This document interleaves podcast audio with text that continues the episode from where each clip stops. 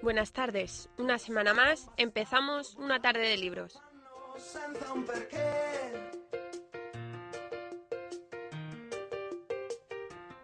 La semana pasada ya hablamos de la Biblioteca Nacional, por lo que adelantamos un tema de actualidad.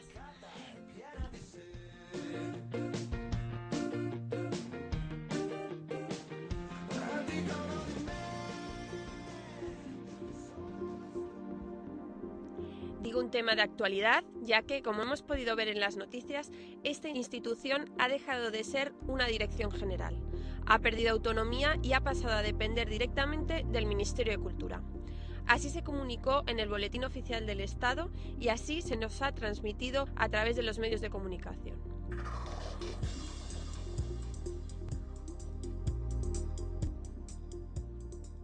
La más alta institución de cultura escrita ha sido convertida en subdirección general tras la decisión tomada por el Consejo de Ministros el pasado viernes dentro del Plan sobre racionalización de la Administración.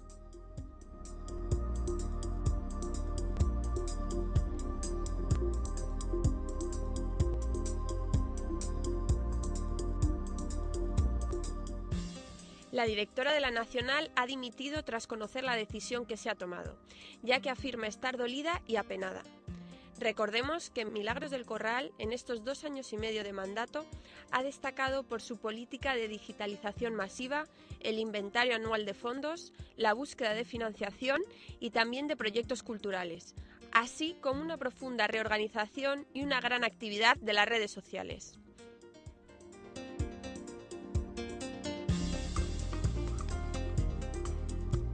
Desde una tarde de libros no queremos rebajar la importancia que creemos que tiene esta institución, ya que como dice César Antonio Molina, anterior ministro de Cultura, es la madre de todas las bibliotecas españolas e hispanoamericanas. La madre de 500 millones de personas que hablan español y nos representa a todos. Y además, César Antonio afirma que es una de las identidades esenciales de España, una de nuestras señas. Ahí está su historia y su literatura.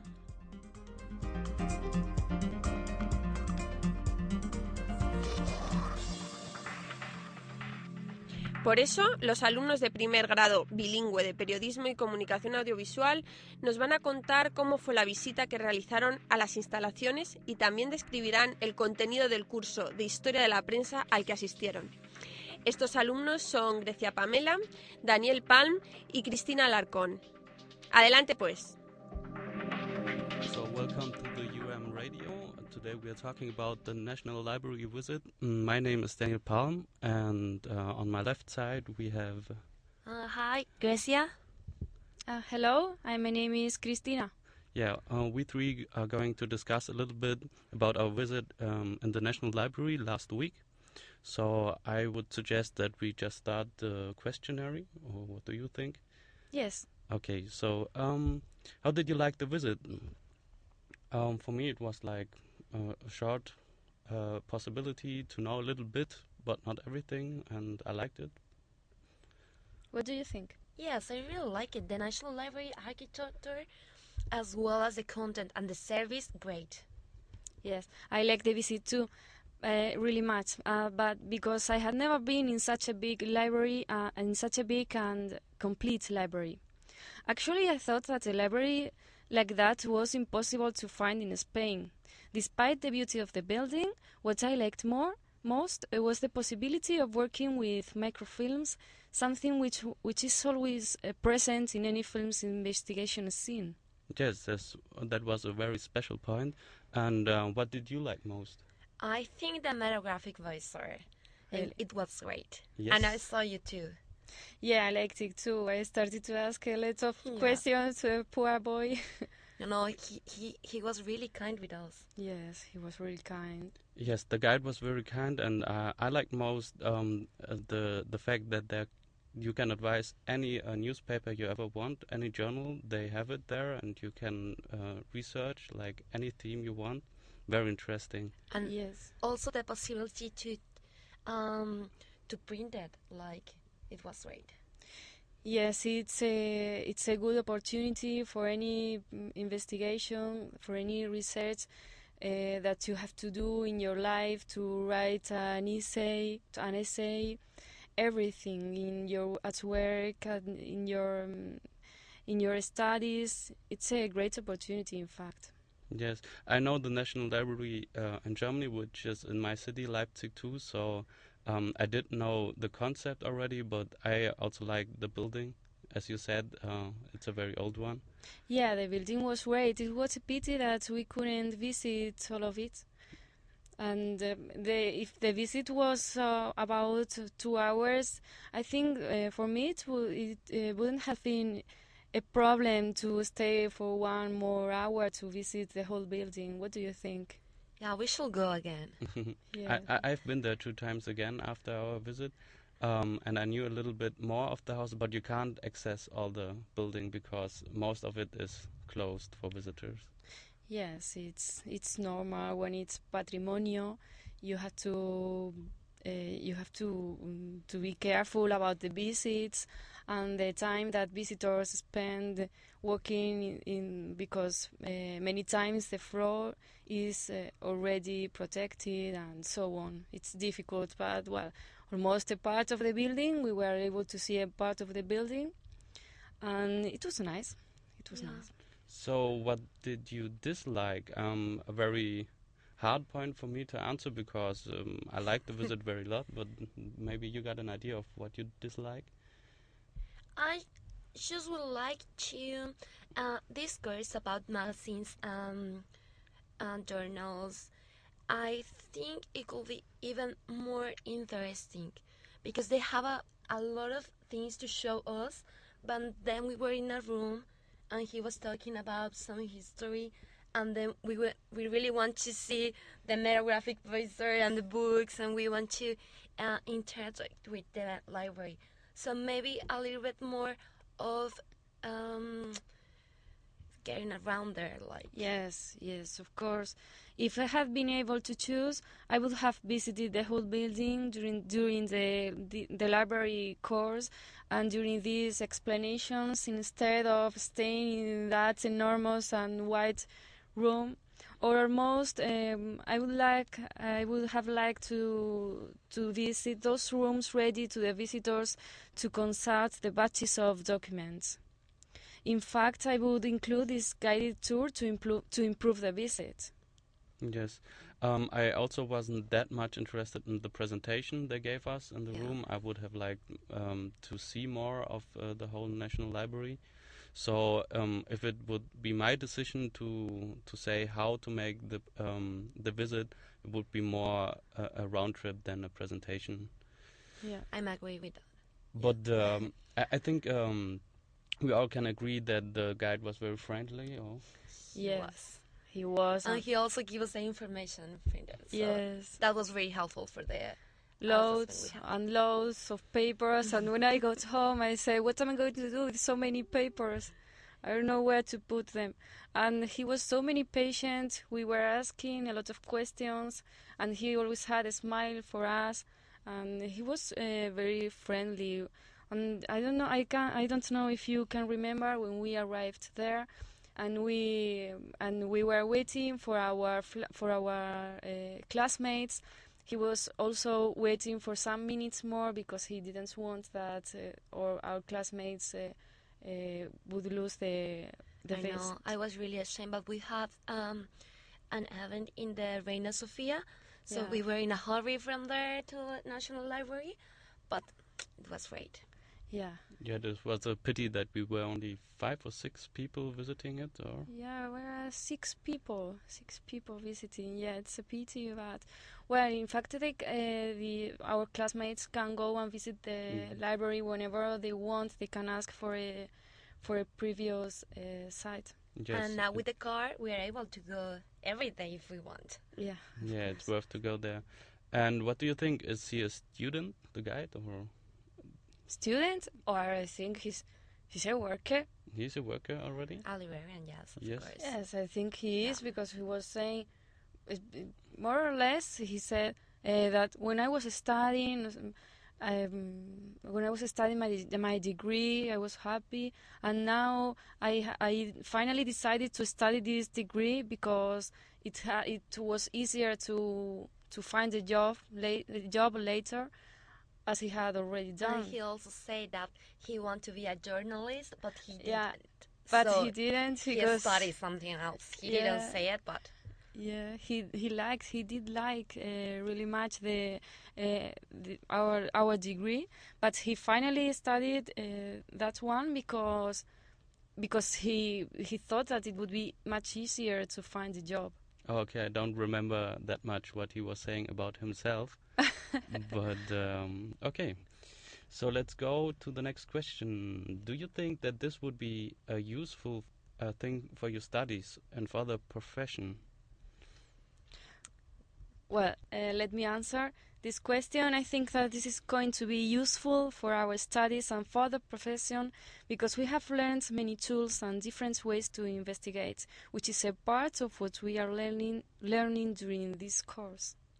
Yes, I, I, I also think that um, it's like very fundamental to know the National Library. If you um, if you really want to go into journalism, you can't live without this source. Yeah, but it's uh, it's not only if you want to study journalism. It's uh, any kind of studies, any kind of work. For example, if you are a scientific, if you are, it, it, I think that every job has its speciality, and if you want to mm, uh, to do a to do an investigation, it's it's mm, something that it's completely necessary that you are able to to use these tools. Okay, for me, of course, it was a very, very great experience. Now we know how to uh, search information in a simple and handy way, Yeah. and also, uh, mm, moreover, we can find documents of the past and present. Yes. So that is really helpful. And also, if you're not going to be a journalist, I'm not thinking to be a journalist. Yes. But uh, I don't know. Uh, what, three days ago, I had something, uh, some assignment from another uh, a signature, and I need information. And I was looking on the internet, and I was like, no, no, no. Let's go to the National Library, and I will be able to have um, better information and be Yeah. helpful. To write a, a good and nice essay, Exactly. it's internet is not enough. Yeah. You need specialized books and. and because uh, when you find a book, when you look up a book, you really need to know that the author is is important in his field. Is uh, his mm, his reliability is completely mm, is complete. Yeah, I can tell a little bit about my experience. I'm like uh, exploring a little bit the Hispanic catalog, uh, which is um, a sample of uh, different books which treat about the um, pre-Columbian America, the uh, the history of the Reconquista in Latin. America and all this, and um, it's very special. You don't find it anywhere um, in an order like this and I uh, do get to know the theme a, li- a little more uh, every day, and I like it very much. And I don't think that the internet is enough to to make an, an investigation like this. Of course. So, um, do you find any relation between the visit and this course?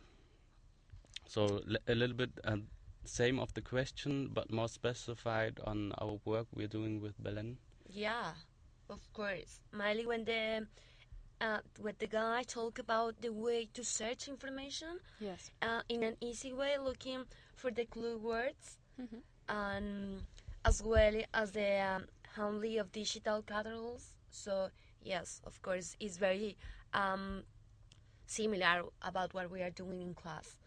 Yes, I think I, I agree with you. I also think that uh, including there were a lot of explanations that we have listened for two times, listened to two times. Uh, for example, when the guy was talking us about thesaurus, we have already listened this explanation from Belen in class, uh, then from the guy, and then again in class, and and uh, thesaurus has many other tools and as many as many other ways to to investigate. Yeah, it speaks for itself that um, some things the guy said in the presentation we already heard in our class. Yeah. So the connection is very, very clear. Yeah, and And- how to and how to to to look up uh, a catalog in internet, the way to to know in, in a complete way the the National Library's website.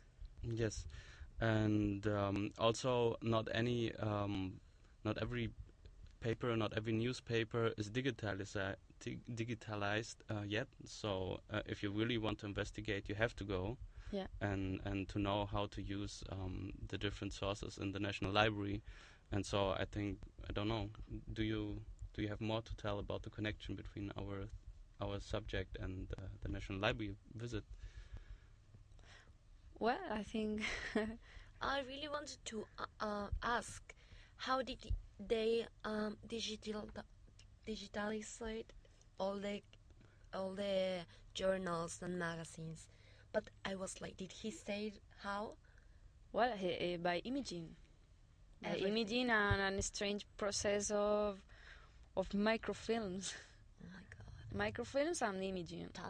And with and through a, a strange program called OCR, something like that. OCR I don't program. remember. Yeah, uh, he said the guy said that it was a way to to look up any word. For example, you are you are looking for a, um, a word, uh, for example, Titanic. Mhm. You are looking for Titanic, so you search uh, the year. You can search the year and more or less the the months. I can't remember well, but I think this is this was like this more or less. And you typed and you type, uh, for example, Titanic, and and there is a list which recognizes uh, this program, the OCR, recognizes this word uh, in the period of time that you have that you have chosen. Yeah, that's a, a very, very big shortcut you can take if you are searching a theme on a theme. Yeah, it's really fast, and it has. I think that he has. This has uh, really changed changed any uh, investigator life. I, I would be interested how many people are working in the digitalizing uh, newspapers. it must be a lot. a lot, Don't know. Don't, or maybe don't only know. one, but with a lot of time. yeah, and it's completely different from microfilms because, as you can as you can remember, uh, he, the guy said that if you were looking for some information in a, i- through the um, microfilms, you had to to look for to see every single page of the newspaper. You couldn't single page. every single page of the newspaper through this microfilm because there wasn't this uh, kind of program of OCR in which you could look for the the specific word. And it was uh, because of this um, some years ago and before this program was was ready investigators have to had to see every single page of the newspaper. Imagine if you are looking for a a piece of news and you I'm not and you are not sure of the year and there's no way to find out how which year you are talking you are you need imagine how many papers It must be a lot of work. But uh, interesting point was also that um, the microfilms seem to be a better media than the disc, the CD disc we know. As Yeah. you said, that because you don't know how many years they really work, the CD disc and microfilms can get old like 100 years or something like that. you yeah That's it was true. really it was really interesting it was a period of a period of life a bigger period, period of life Yes. So could you imagine yourself working in the National Library? of course of course why not Not me. I'm not as patient as that guy. I like to. Why not? It's a nice place. It's it's a nice work, a nice job, something nice to do, and you. I suppose that you have a lot of privileges. To you are you are going to be able to see books that uh, no one can can can see, and many other things. If you like, uh, if you like these topics, why not? It has to be nice. Yeah, I, I can imagine that it has its its good parts, but I don't think that it could be my job to be inside all day, you're in the rooms, you don't see the sun, and I don't know if, if I would like it. So, well, well. Um, let's go a little bit more to the historic part of, of the questionnaire. Um, do you remember the oldest journal mentioned in the course? Well, Uh, all of them, it's difficult. I think it was Gaceta de Madrid. Gaceta de Madrid. Gaceta de Madrid. Yes, yes, yes. It was uh, the Spanish one, but um, I think in the presentation the guy said something about the first um, journals in Germany, Frankfurt and Leipzig, where Yeah, he talked about that city. that there uh, were the first presses um, where they they published the first newspapers or the first documents similar to newspapers. I don't know really how to how they looked like, but uh, I think he was saying something about that Yeah. before the Gazeta. Yeah, it's true. But can't you can you remember the name? N- I, I I think he didn't mention any names. He just Mhm. said the cities where where they were pressed the first time because Yeah. um, the machinery of the press was um, an invention of, of Frankfurt and Leipzig. I, I guess, but I'm not pretty sure. Do you know it better? No, I'm. I can't remember really because he was speaking for so long. I can't remember everything what he said. I wish I I was able to, but I'm not. But you know what he said about an application on the web, and you are able to make the question in a couple of days. Um, they will give you the answer.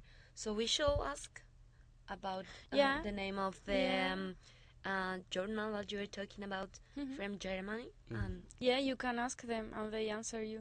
And a part of this moment in the presentation, in the PowerPoint, uh, he was also uh, uh, talking about this, speaking about this when he showed us uh, the these old books. Can you remember that he took us to a to a to another room and he had uh, already mm, he had re- mm, already put some old books over of there. course, I remember. You really want to take them home.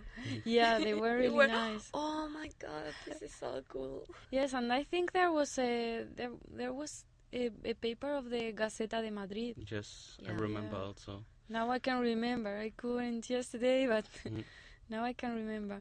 And the, he um, over there he said a very interesting thing. I don't know if you can remember that it it was that uh, when when they were going to write a paper and there was a, a, a piece of paper which wasn't useful and they had to cut it and with this uh, it was like a rest like a rest of paper and with this rest of papers uh, they made ah. another paper In Argentina, when they had I- the ah, crisis, Yes. yes, yes, yes, I remember. Mm. It was a cartoon.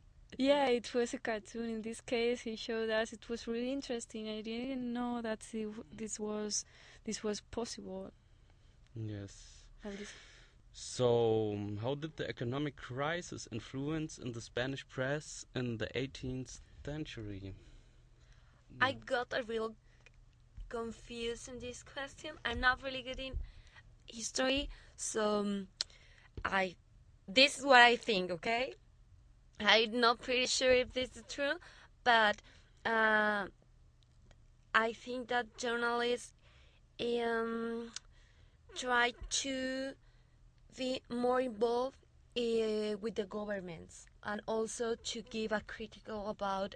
Um, to be more honest with the people, to write more about about it, what's going on. That's what I wrote for my answer.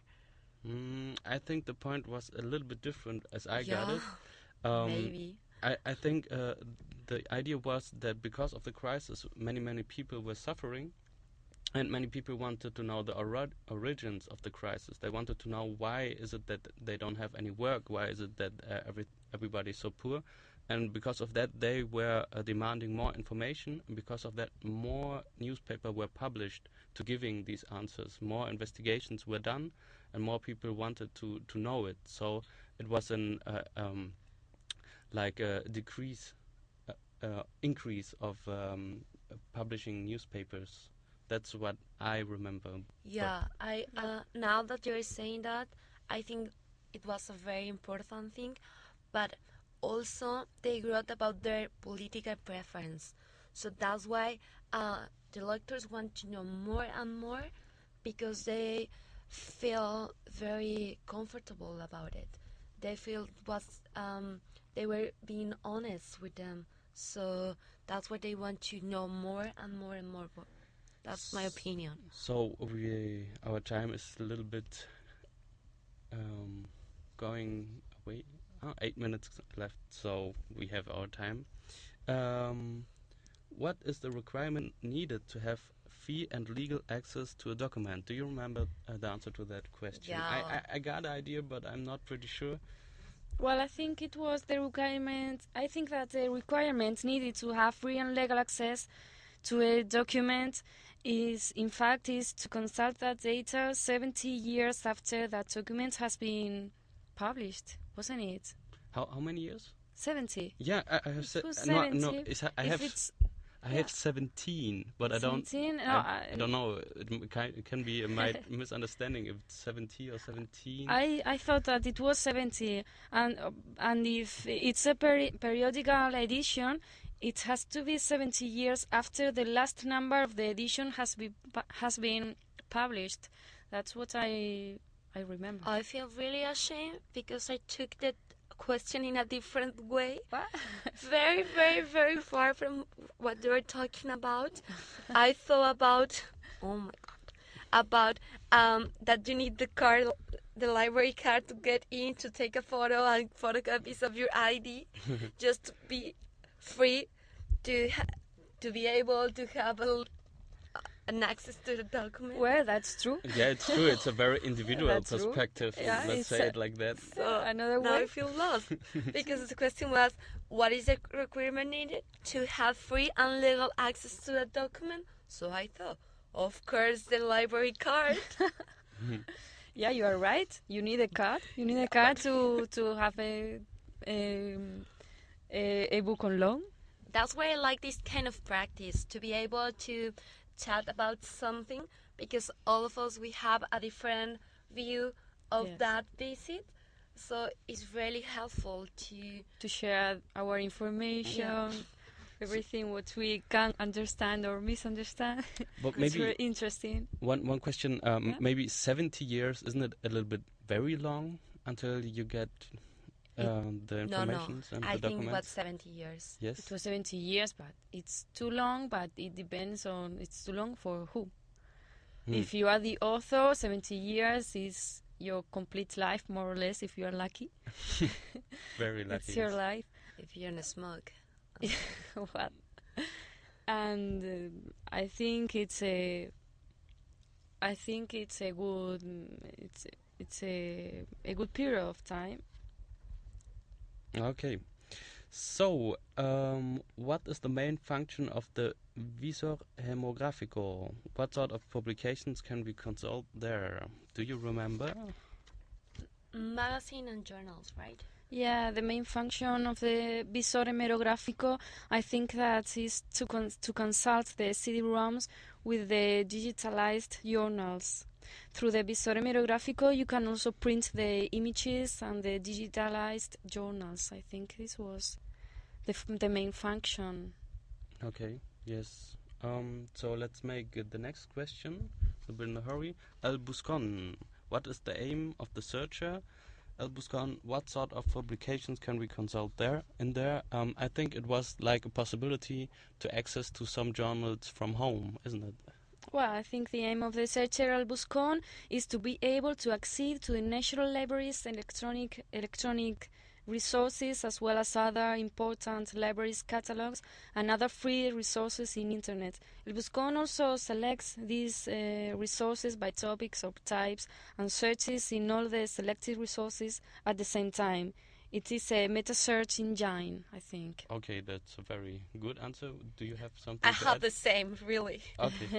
yeah, you Yes, you but, agree. but you Yeah. also can access from home uh, to journals which are in the El Buscon. Do, do I remember that one right? Or Yeah, it was, yeah, in the in the National Library website, it was really easy to find. so um, for closing this a little bit, um this little bit uh, discussion about the National Library. Maybe uh, everyone makes a little last statement and we close the subject. Okay, may I start? Okay, okay. Um, it was a great experience for me. I think that uh, to visit a national library for from any country, it gives you an idea about their culture. So it now from now, every time I visit um, a new country, I'm going to a library, to Mhm. national library, because that really gi- gives you an idea about what are they doing and what they have and everything. Um, the most important thing for me was the service because I was late, I was lost, I can find you, and they were really kind with me. So I used to think that librarians were a little bit mean, maybe, or they didn't talk a lot, or they didn't want to be friends. But it was a great uh, visit for me. My point of view, I just see that um, if you really want to go on to arch- archivate any document uh, w- which is published, you need a lot of new buildings. If you want to do this the next 500 years, I don't know where to, they want to put all the information, and also I don't know how they want to um, uh, how to, they want to catch all the information on the internet. So this will be interesting to investigate. And I give the last word and last opinion to you. Well, it was uh, to me. It was mm, certainly it was a really nice visit to do, and there was something that I I liked uh, really much. And it was on one hand, it was the microfilms. It was like living in a movie, and on the other hand, it was something that the guy said that he said that um, the oldest document that he had in the library, in the National Library, was of the 11th century.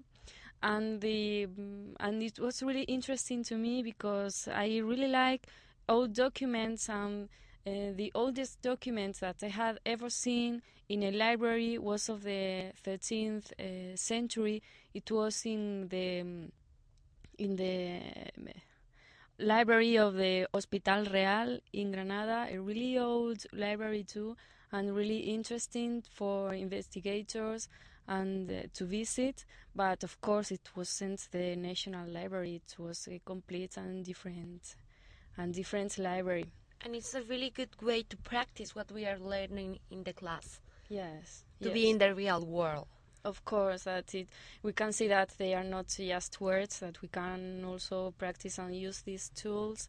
But we can do this everything in internet. And next time we are going because we want it. No one is going to send us like go to the National Library and visit it. Yes. So, okay, Yeah, this was a little discussion about the National Library visit. I Yeah. hope uh, you enjoyed it and got some new information, and I wish you goodbye. Thank you very much, Daniel, for for staying here with us, and thank you, Pamela, too. Yeah. Have a nice evening, guys. Bye, guys. Bye. Clásicos. Hoy estrenamos en una tarde de libros la sección de clásicos. En ella vamos a hablar a lo largo de las distintas ediciones de este programa de autores y obras clásicas de la literatura universal. En concreto hoy la profesora Paloma Falconi, profesora titular de literatura de la Universidad Europea de Madrid, nos va a hablar de unos manuscritos aparecidos en la biblioteca de Évora, en Portugal, los cuales se han atribuido a Quevedo. Así, Miguel Ángel Vázquez le va a preguntar sobre estos poemas y también sobre este autor, del cual, al cual Paloma Fanconi conoce muy bien, ya que ha investigado sobre él largamente. Hola, buenas tardes. Pues normalmente a mí me toca estar al otro lado del cristal en la técnica, pero hoy para mí es un placer acompañaros en esta sección y entrevistar a nuestra compañera Paloma Falconi. Paloma es profesora titular de literatura en esta casa, en la Universidad Europea de Madrid, y además eh, también ha escrito libros. Y entre otras publicaciones, en el año 95 eh, fue la responsable de una edición de Las Sentencias de Quevedo, nuestro protagonista en el programa de hoy, que se publicó por la editorial Temas de Hoy, partiendo de la cual se ha realizado otra publicación que está colgada en Internet. La edición en papel va precedida de un amplio estudio sobre el pensamiento y la obra del bate madrileño. Y recientemente, el inmortal poeta Aureo ha sido noticia en la prensa al haberse publicado un libro titulado Poesía inédita de Quevedo. Paloma, lo primero, bienvenida. Muchas gracias, bien, igualmente. Y a partir de ahora, pues también vas a ser una asidua de nuestro programa, con Eso lo cual espero, es sí. un placer tenerte en una tarde de libros. ¿Y qué nos puedes decir de, de esta nueva obra, esta poesía inédita de Quevedo? Eh, verdaderamente, cuando se publica un libro que se titula Poesía inédita y de un autor tan de primera línea como es Quevedo, pues efectivamente es un, eh, boom, es una, un ca- una campanada ¿no? para, para la prensa. Eh, ojeando, mirando el volumen, la propia editora, la profesora María Hernández, dice, pone un subtítulo que es atribuida. El libro lo prologa eh, Pablo Jauralde, que es también este gran quevedista muy cauto ¿no? a la hora de decir qué puede ser y qué no puede ser de Quevedo. El caso es que la profesora Hernández eh, fue a Évora y efectivamente manejó un manuscrito muy famoso, el manuscrito de, de Évora, y ella encontró una serie de poemas eh, y cuando regresó a Madrid miró la edición de José Manuel Blecua de la poesía de Quevedo, que es la edición que todos manejamos sobre la poesía de este autor. Muy, muy bien hecha, no hace falta en absoluto romper una lanza por don José Manuel Blecua, porque todos sabemos que era un primera espada de la filología española y no los, no los vio allí. Y entonces, bueno, pues ella piensa también muy cautelosamente ¿eh? Que eh, estos poemas pues eh, pueden atribuirse a Quevedo. ¿Qué rasgos eh, tenía Quevedo para, mm, pues que en un caso como este, que parece una obra inédita, que puede ser él o no puede ser él, qué rasgos hay que, que, bueno, pues que le hagan distinguirse de otros autores? La pregunta no es nada fácil, porque precisamente eh, por eso es difícil decir si estos poemas verdaderamente son a Quevedo, son, perdón, son de Quevedo o se les pueden atribuir a él. Precisamente por eso, porque en la, poesía del siglo de oro hay una serie de tópicos que se van manejando de unos autores a otros. Y en segundo lugar, porque el concepto estético que prima para la creación literaria en aquel momento no es la originalidad. La originalidad irrumpe como principio estético eh, a finales del 18 o en el 19. Eh, es el concepto de imitatio, es decir, la, que no es plagio, es decir, la imitación de los grandes. Con lo cual, ¿qué sucede? Pues que efectivamente Quevedo fue, se convirtió en un referente. Ahora bien, Quevedo no editó su poesía en vida. Esto es un hecho paradójico porque él preparó la edición de la poesía ni más ni menos que de Fray Luis de León y que de Francisco de la Torre. Y sin embargo, la suya no. La suya la editó Pellicer, la preparó Pre- Pellicer después. Entonces, ¿qué rasgos tiene? Bueno, pues este conceptismo, efectivamente, esto es sabido, ¿no? Ese empuje eh, en la relación significante-significado de, de los signos lingüísticos, la, se asienta siempre en esos pilares básicos de la lengua que son el sustantivo y el verbo, y dice mucho, en pocas palabras, con unas metáforas eh, muy acertadas y no, no en absoluto largas y con, mm, con una sintaxis compleja como es la de, la de Góngora, pero sí muy difícil, sobre todo en el plano del significado. Y sobre todo en esa época de tanto esplendor de literatura, pues ocurriría algo parecido a lo que hoy son las modas, ¿no? Que se pone un estilo, eh, alcanza la fama y enseguida todos los eh, escritores intentan seguir esas líneas. Mm. Eh, en tu opinión, ¿por qué es importante la poesía de Quevedo? La poesía de Quevedo es importante porque es un paso adelante, sin duda, en la formación del idioma. Eh, el idioma lo usamos todos, entre otras muchas cosas. ¿eh? Eh, es importante por esto.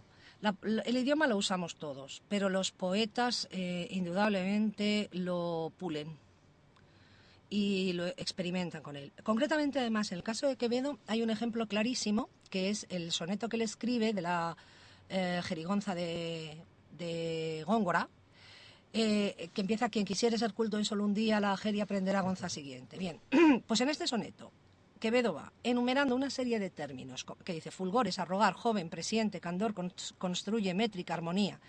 Y los utiliza como cultismos, los pone como cultismos ridiculizantes de Góngora, para ridiculizar a Góngora. Bien, pues vemos que entre Góngora y Quevedo, fíjense ustedes, pa- la palabra joven, la palabra presiente, han pasado a formar parte de la lengua común. Esto en primer lugar, los poetas experimentan y eh, con el idioma y lo enriquecen indudablemente. Después, la poesía de Quevedo es importante por la trascendencia de sus temas. La manera de decirlo siempre es lo que distingue a los poetas, pero sus temas efectivamente son muy trascendentes. De esos temas concretamente, eh, aparte de esa crítica a la sociedad de su día, a sus compañeros de literatura, eh, ¿qué otras cosas destacaríamos en la temática de Quevedo? Bueno, Quevedo, eh, a mí me parece que posiblemente en, el, en, en su obra quizá los poemas más logrados eh, son siempre, son a mi parecer los del, Herate- los del Heráclito cristiano, que son eh, ese grupo de poemas que tratan sobre temas trascendentes. Como por ejemplo, Quevedo es un hombre, eh, un poeta de, la muerte. Quevedo habla de la muerte. Es muy importante esto, grandes poetas hablan de la muerte. En la sociedad actual no se quiere hablar de la muerte y la muerte es, una, es un tema que afecta incuestionablemente a todos los seres humanos. ¿no? Habla del paso del tiempo. Es muy importante en Quevedo, eh, Cronos mm, amenazando su existencia, ¿no? Sus obras, por ejemplo, La cuna y la sepultura, o el soneto A de la vida nadie me responde, ¿no? Dice, soy un fue y un seré y un es cansado, ¿eh? Es decir, que él es muy consciente de la brevedad de la vida, de que el tiempo pasa, y tiene esa idea que tiene también el barroco heredera del Renacimiento, de la permanencia por la gloria y por el amor. No olvidemos, por favor, porque no puede ser hablar de, Quevedo, claro, hablar de Quevedo sin eh, recordar el final de su famosísimo soneto, ¿no? El amor más allá de la muerte, que termina serán ceniza, mas tendrán sentido, polvo serán, más polvo enamorado, ¿no? Ese cierto pesimismo que estaba tan patente en aquella época, evidentemente. ¿Tú crees que esa temática sigue vigente hoy día? Yo creo que sí. es un poeta actual, un escritor actual. Yo creo que la literatura en, en general tiene un- una cualidad, incuestionablemente, y es que es acrónica. La literatura traspasa el tiempo y el espacio. De manera que hay unos grandes literatos, y entre ellos desde luego están, está Quevedo, que nos hacen compañía. ¿no? Decían, eh, hay un libro eh, precioso que se llama Cervantes, compañero eterno. ¿no? Es decir, todos estos grandes escritores, esos libros, eh, suyo, de Quevedo también es el famoso soneto a los libros, ¿no? Eh, de- retirado en la paz de estos desiertos con pocos pero doctos libros juntos, ando en conversación con los difuntos y escucho con mis ojos a los muertos. ¿no? Es decir, esas conversaciones que podemos tener con estas grandes almas que la muerte ausenta, siguiendo a Quevedo también en ese soneto de los libros, eh, y que libra, oh gran don Joseph, docta la imprenta. De manera que la literatura, decía Octavio Paz, dice cosas terribles, pero vivir sin ella muchas veces es eh, no querer eh, enfrentarnos a cómo se dicen una serie de cosas que afectan a la condición humana en lo más profundo y además que nos igualan y, y que todos sentimos y a veces padecemos. Paloma, ya para concluir y volviendo al tema principal por el que hemos hecho esta entrevista, estas nuevas atribuciones a, a Quevedo, tú has tenido la oportunidad de ojearlas, de leerlas. Eh, ¿Está también esta temática de la que hablábamos hace un momento en ella o mm, de qué trata concretamente? Bueno, ¿Cuáles han sido tus impresiones? son, poem- son varios poemas. A mí hay cosas que me, que me extrañan, ¿no? Bueno, por ejemplo, eh, pues encuentro en uno de los poemas la palabra galán. Galán es un término más bien de comedia. O, por ejemplo, aquí eh, veo también un soneto que, empieza La nave que surcando el ponto pasa. Eh, la temática, efectivamente, porque ese tiempo, trata del tiempo, puede ser de Quevedo. Pero el último endecasílabo reza en humo, en polvo, en viento, en sombra, en nada. Es una imitatio del poema de Góngora, mientras por competir con tu cabello, ¿no? que termina eh, en tierra, en humo, en polvo, en sombra, en nada. No es exacto, pero a mí francamente me llama la atención. me llamaría la atención que fuera Quevedo precisamente el que cogiera un, tomara un endecasílabo de Góngora justamente. eh, para, para imitarlo. Por esta, bueno, el consabido enfrentamiento Góngora-Quevedo, que no es en realidad una un enfrentamiento entre conceptistas y culteranos, porque culteranismo y conceptismo son dos caras de una misma moneda, que es la fe, esto es muy bonito y muy importante, la fe en el lector. Yo no tengo por qué darle al lector cosas fáciles, porque el lector no es tonto. Puedo darle al lector, puedo crear una literatura más difícil para estimular la inteligencia y la sensibilidad del lector. Es un gran respeto al lector. Bueno, pues esa polémica es más bien una polémica entre la escuela castellana y la escuela andaluza. La castellana la representaría Quevedo y la andaluza Góngora, por supuesto, el bate cordobés. Y bueno, pues a mí me resulta un poco extraño, un poco extraño que, que cogiera Quevedo precisamente un poema de, de un endecasílabo de Góngora. Pero, mm, repito, muy cauta, eh, la profesora que lo ha editado es especialista en Quevedo, concretamente creo que ha estudiado especialmente su teatro, su teatro breve, y en cualquier caso uno se alegra de este tipo de cosas siempre porque sean o no ciertas, pues Quevedo ha saltado a la prensa actual y me encantaría, desde luego, que eh, sirviera esta noticia para que todos nos acercáramos más, no solo a estas poesías atribuidas, sino a, las que, a toda la obra que sabemos con certeza que pertenece a este gran poeta español.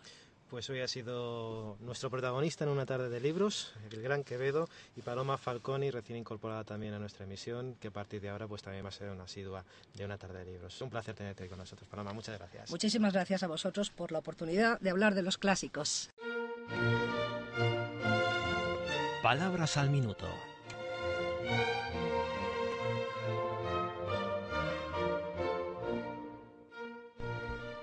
Hola a todos. Este pequeño espacio radiofónico es un modesto intento de añadir historia a nuestro conocimiento de las palabras.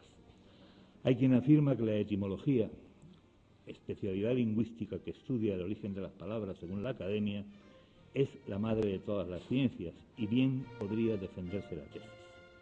Quien conociera todas las palabras y de dónde procede cada una, hasta sus raíces más remotas, conocería sin duda todas las cosas y todas las historias de los seres humanos. Sería omnisciente. Abarrotar. Abarrotar, palabra de lo más corriente en el español actual, viene de una práctica marítima que hemos olvidado casi por completo. En los navíos hay que procurar que la carga vaya bien apretada para que no se suelte o se desmorone con el zarandeo de las olas. A este fin se utilizaban los llamados abarrotes, que son unos fardos pequeños o cuñas que sirven para apretar la estiba llenando sus huecos, como hacemos en el maletero de un coche cuando llevamos bultos para un viaje de cierto alcance. Procuramos que los efectos más pequeños encajen entre los mayores para conseguir que el conjunto no se mueva demasiado.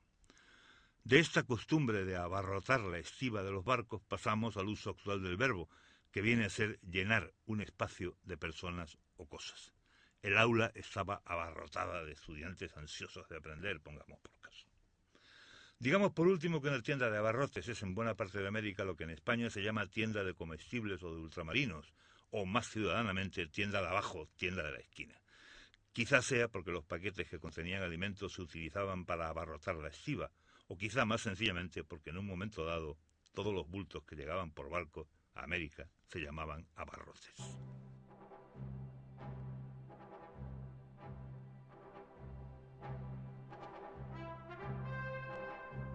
Buenas tardes a todos, soy Pedro Garcés y estoy aquí para una tarde más para llevaros a vuestras casas el concurso El libro misterioso. Como ya sabéis, este concurso consiste en adivinar el nombre de una, de una obra oyendo las primeras líneas de esta. El premio será un pendrive de la Universidad Europea y lo obtendrá la primera persona que escriba a la dirección de correo gala.arias.um.es y nos indique el código del concurso y el título de la obra. La clave para este concurso es calculadora.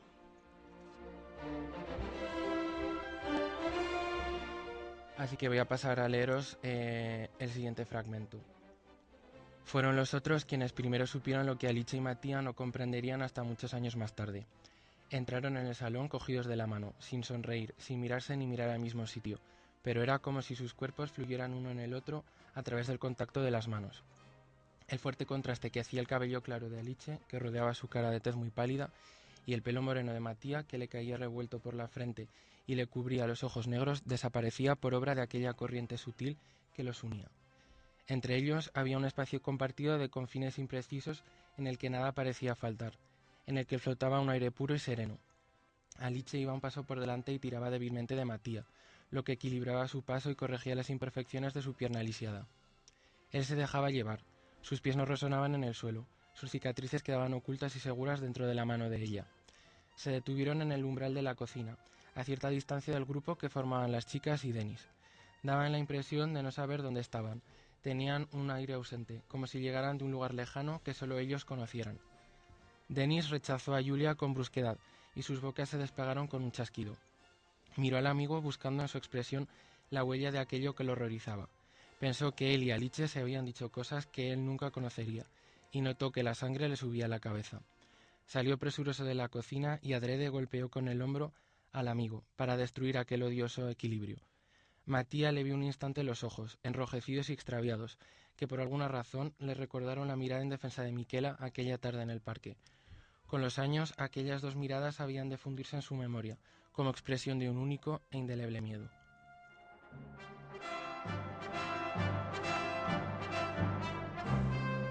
Vamos a pasar a las pistas. Eh, la primera de ellas es que se trata de una novela, eh, la primera de un escritor novel italiano licenciado en física por la Universidad de Turín.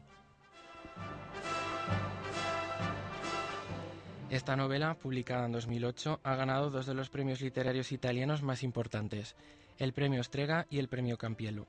Ha sido traducida a varios idiomas y está previsto que este mismo año salga la versión cinematográfica en la que participará la actriz italiana Isabella Rossellini. Y ya por último vamos con la pista sonora.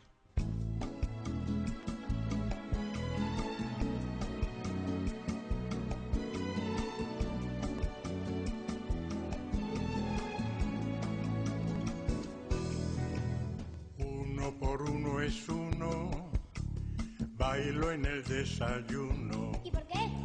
Uno por dos son dos, ducha con agua y jabón. No, no, no quiero. Uno por tres son tres, hoy me tocó barrer.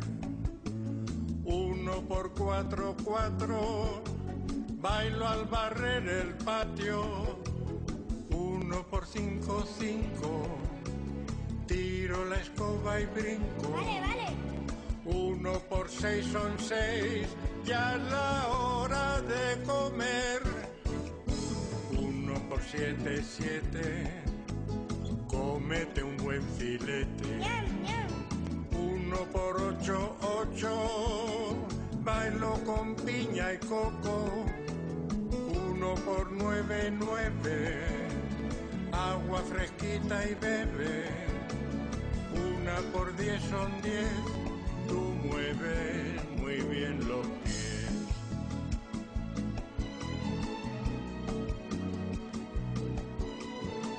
Bueno, pues como muchos de vosotros seguramente habréis reconocido, se trataba de la tabla de multiplicar del 1 de Miliki, puesto que los protagonistas, como la novela, son los números.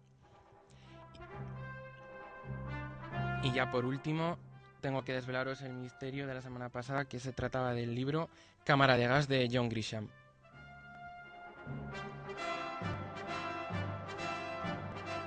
Muchas gracias a todos y hasta la próxima.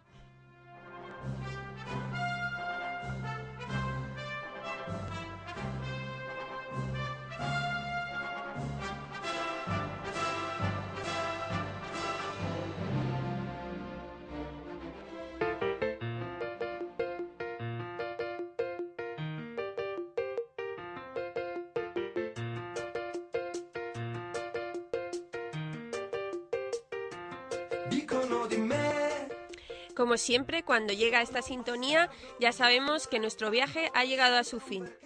Con el concurso de Gala Arias nos despedimos hasta la semana que viene. Ya saben que pueden escucharnos en internet, en Wencon Radio o bajarnos de la plataforma iVox. Si quieren seguir el espacio Palabras al Minuto, pueden encontrarlo también en iVox bajo el nombre de Cátedra Carmen Posadas Escritura Creativa. Muchas gracias por su atención y hasta la semana que viene.